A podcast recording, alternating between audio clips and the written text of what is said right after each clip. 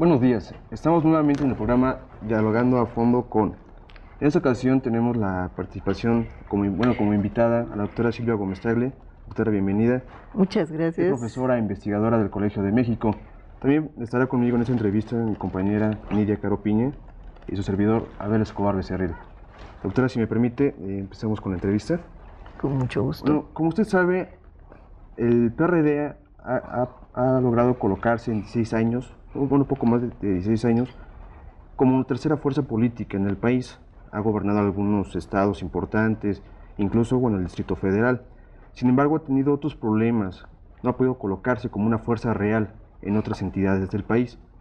Algunos autores señalan que esto es, eh, es debido por, por la poca institucionalización del partido al interior.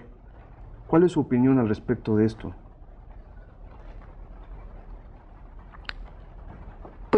Yo le diría que el concepto de institucionalización tan usado eh, me merece poca confianza si uno no define qué quiere uno decir por institucionalización. Yo creo que efectivamente ese es uno de los graves problemas del PRD, que ha logrado una fuerza importante en cinco o seis entidades de la República y sin embargo hay otras, pues cuando menos 15 o 16, donde realmente es muy, muy pobre, digamos, su presencia. Yo creo que eso obedecen no necesariamente a la falta de institucionalización, eso obedece a una falta de capacidad de convocatoria, eso es evidente. Yo creo que todos los partidos tienen como función fundamental en un proceso electoral, pues eh, proponer candidatos y convocar a los electores a votar. Y evidentemente los candidatos y las convocatorias del PRD no han sido exitosas. Ahora, lo que tendríamos que preguntarnos es por qué no son exitosas. Y yo ahí creo que necesitamos hacer investigaciones más de fondo. Hay eh, en la construcción de una democracia y de la democracia mexicana en estos últimos 20 años un proceso de pluralización de la sociedad, en donde van emergiendo nuevos actores políticos.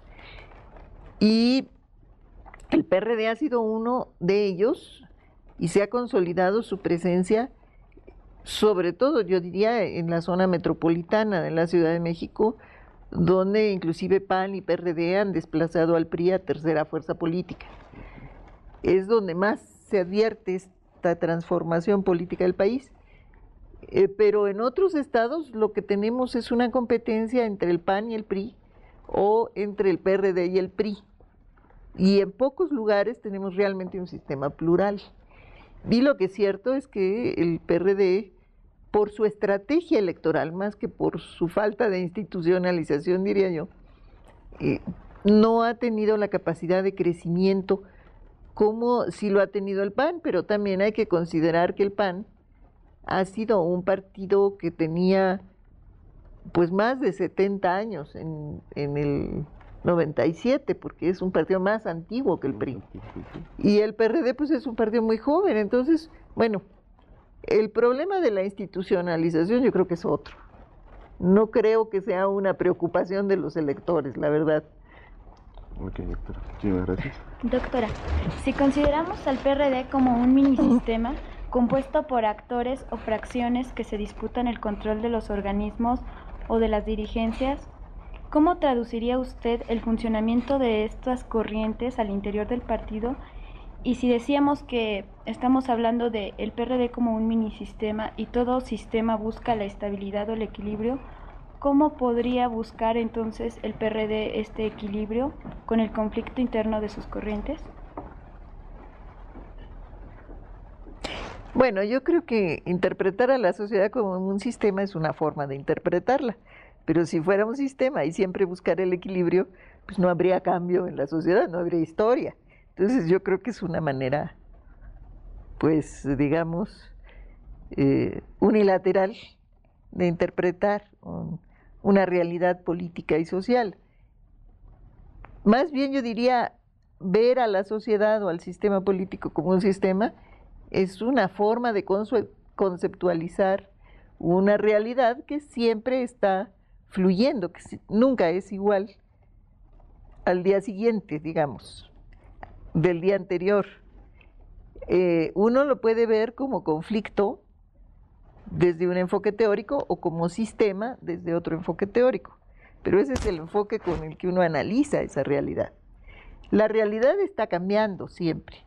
Y los conflictos, pues en el PRD desde luego son eh, importantes porque hay una diversidad de actores que han confluido en la formación de un partido que resultó de la alianza de muchos eh, sectores de diferentes orígenes. Unos venían del PRI, otros venían de la izquierda socialista, otros del movimiento social, y confluyeron en un proyecto que se ha ido configurando, se ha ido definiendo en estos 16 años de vida, que para un partido político pues realmente son muy pocos, es un partido muy joven.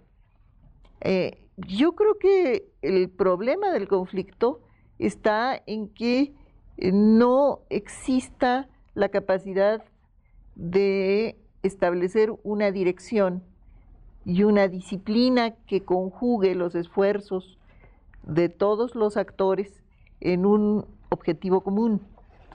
Y eso es lo que muchas veces pasa eh, en, el, en el caso del PRD. Yo me pregunto si no pasa en otros partidos, no los he estudiado pero en el caso del PRD sí, efectivamente muchas veces los conflictos entre grupos son más importantes que la competencia con los otros partidos.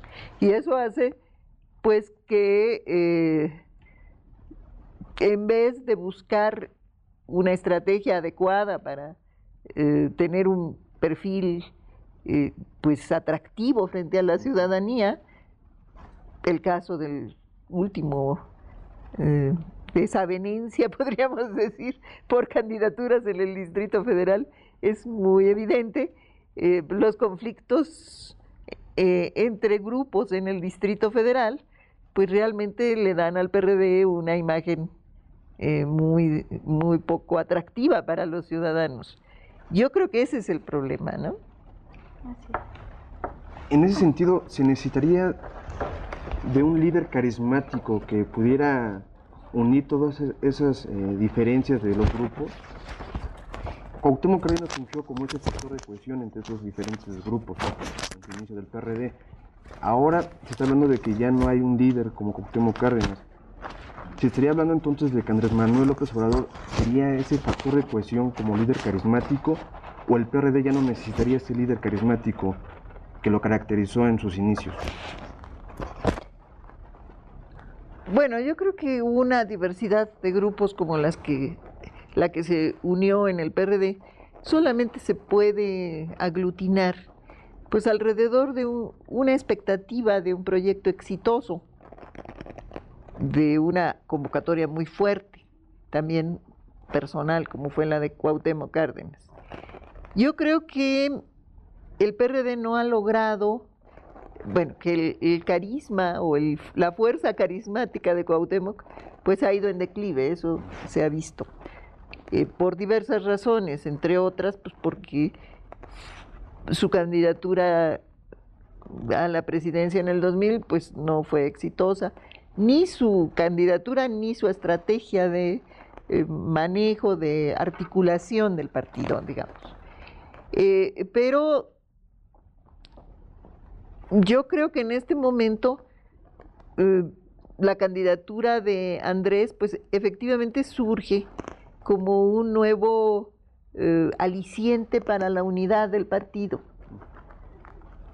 para la búsqueda de estrategias y de consensos eh, que permitan articular toda esa diversidad de intereses en un proyecto que pueda caminar más o menos en una sola dirección y en esa medida tener fuerza política.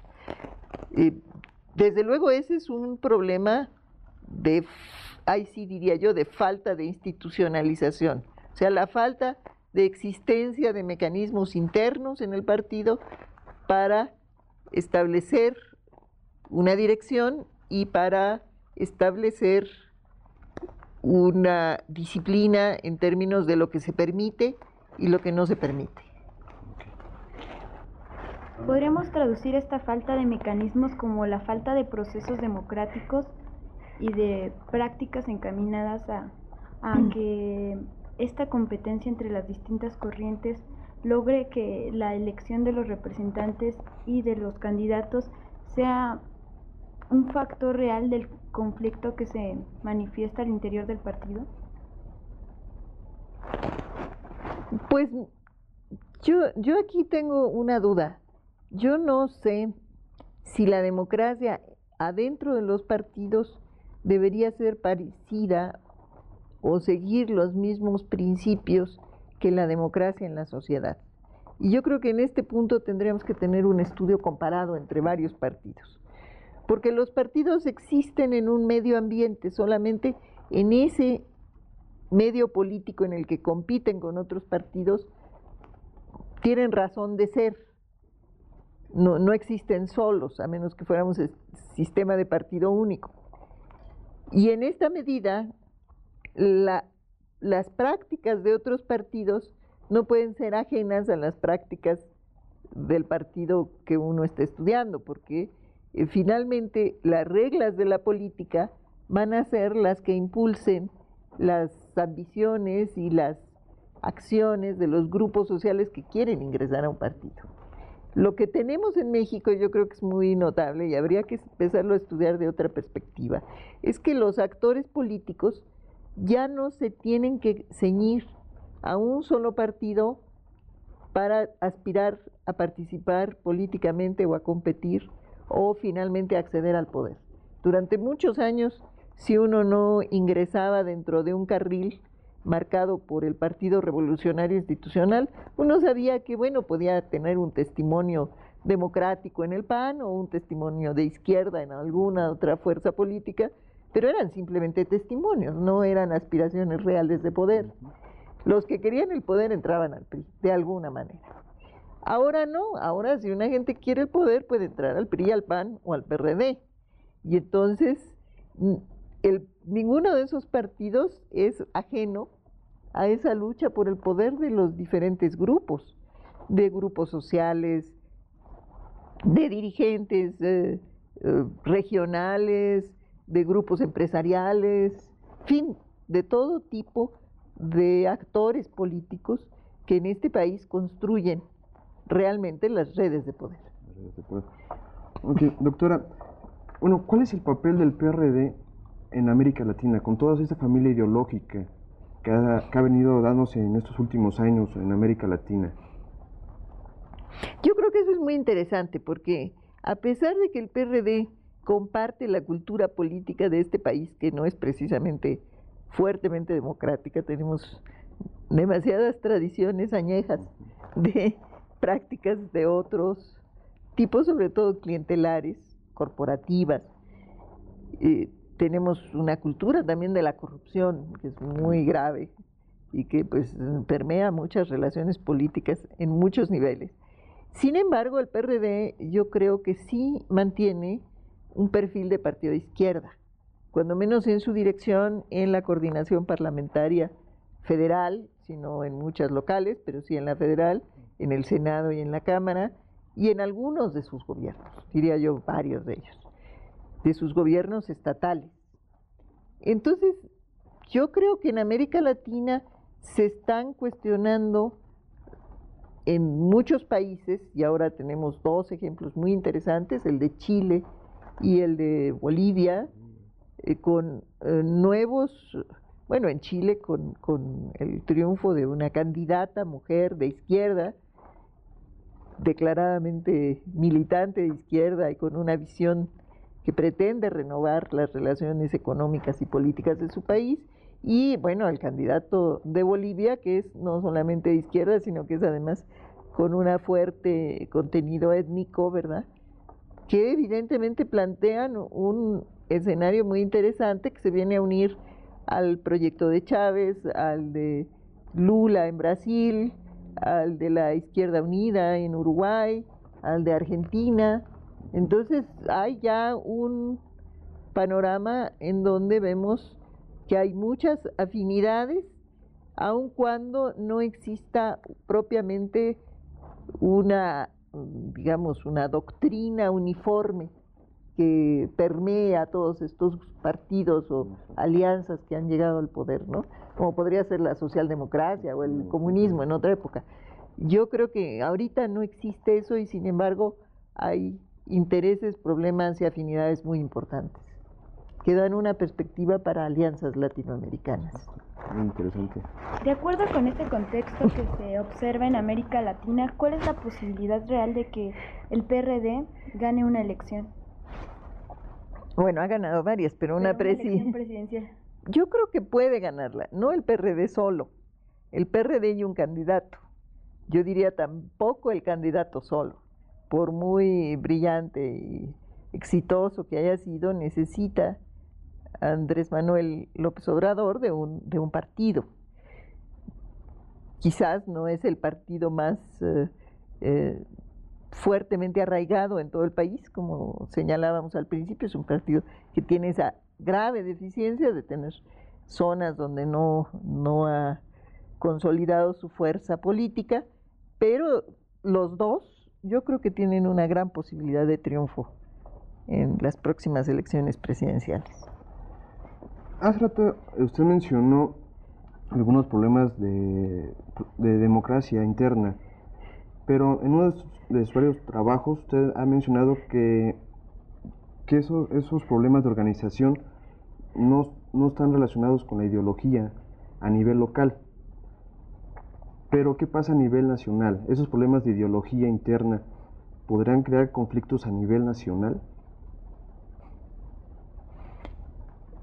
Pues yo creo que los conflictos ideológicos a nivel nacional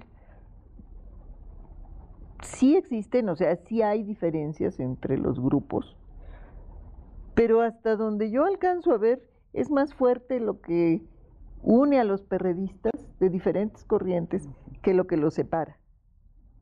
O sea, si uno ve cuáles son los planteamientos, pues desde los grupos digamos, eh, fundadores como los de Mario Saucedo, de eh, los cívicos, ¿no? Hasta los eh, que venían del, del, Partido Comunista o los que ahora surgen de la, de la CID, ¿no? Ay, ¿cómo se llama?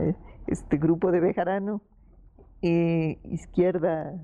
Nueva Alianza, nueva izquierda. Bueno, en fin el, el grupo que, que, se nuclea alrededor de Bejarano, en fin, no son, sí hay diferencias, pero no son tan, tan fuertes como para que impidan que pueda eh, converger sus esfuerzos en un proyecto nacional. Yo creo que en ese sentido, lo que sí crea realmente conflictos terribles es la competencia y sobre todo a nivel local por los espacios de poder. Y eso lo acabamos de ver en el Estado de México, en, el Distrito Federal y en diferentes partes de la República, donde en un momento dado los conflictos internos se anteponen ante a, a la capacidad del partido de ser un partido triunfador, digamos, ¿no? Si todos se unieran,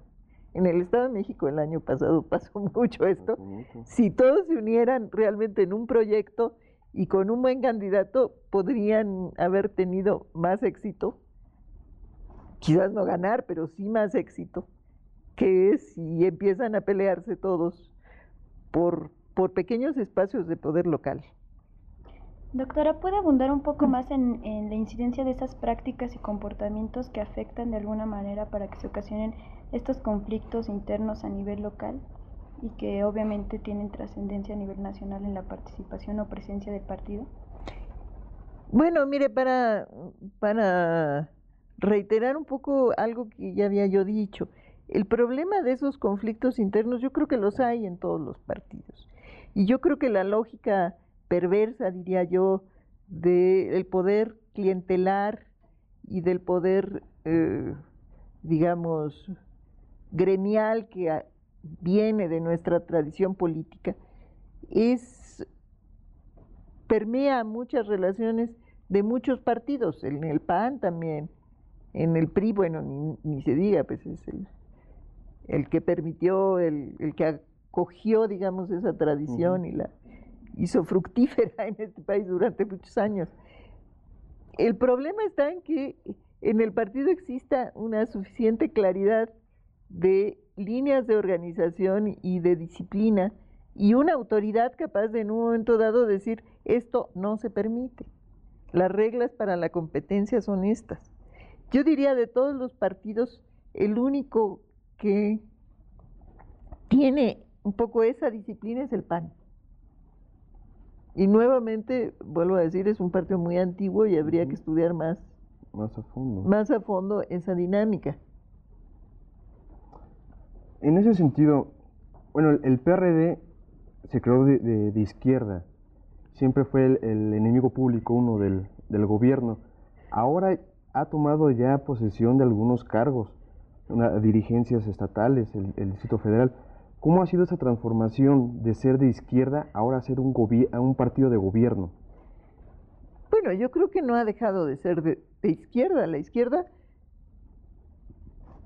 es una posición relativa y sobre todo la izquierda en el siglo XXI.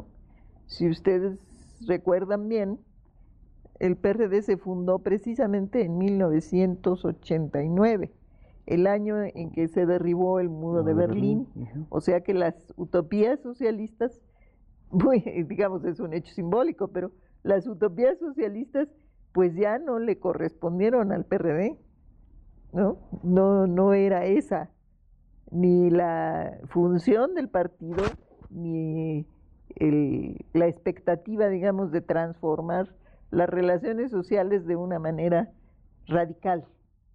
Era pues gobernar dentro de un mundo capitalista con una visión de izquierda que implica mayor justicia, mayor eh, participación de la sociedad, en fin, ¿no?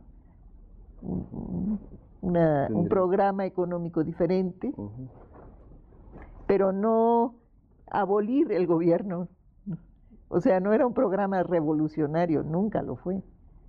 Entonces, si no fue, eh, el, criterio no fue revolucionar, ¿cuál fue el criterio que usó el PRD para llegar a obtener ya... Bueno, nunca se planteó como un partido revolucionario, siempre se planteó como un partido electoral dentro de las reglas de la democracia política. Nunca, nunca planteó la lucha armada como un objetivo, o sea, el PRD no, nunca estuvo en esa línea. De por sí la izquierda mexicana tenía, pues yo diría, el PC desde los años 70, pues eh, entró a la lucha democrática como un objetivo fundamental para, para promover sus, sus ideas y sus proyectos. Entonces, doctora, ¿no ha tenido que cambiar las reglas internas del PRD en este vaivén de, de ser eh, partido de oposición, ahora partido de gobierno? O sea, ¿cómo, cómo ha cambiado internamente sus reglas? Para que los, sus propios dirigentes, su propia gente que ha, ha, traído el PRD, también cambie esa forma de verlo, ya no como una oposición, sino ahora como, como ya partido de gobierno. Pero es que yo creo que aquí hay una... Les, les sugiero que revisen su teoría democrática realmente porque hay que pensar que un partido que se propone la lucha electoral, pues es un partido que se propone participar dentro de las instituciones de la Constitución mexicana. Luchó muchos años el PRD, y no solamente el PRD, muchos movimientos sociales, intelectuales, en fin, porque la democracia política fuera efectiva en este país, pero no por abolir la democracia política. Si esa es la lógica del partido y si ese es su objetivo, bueno, yo no veo incongruencia en que un partido en una elección sea de oposición y en, si gana la elección pues va a ser parte del gobierno. Perfecto, pues mm, le agradecemos su presencia y su participación en Dialogando a Fondo. y esperamos contar en otra ocasión con su, con su grata presencia. Pues muchas gracias. Y este, a todos ustedes, mucha, muchas gracias por su atención.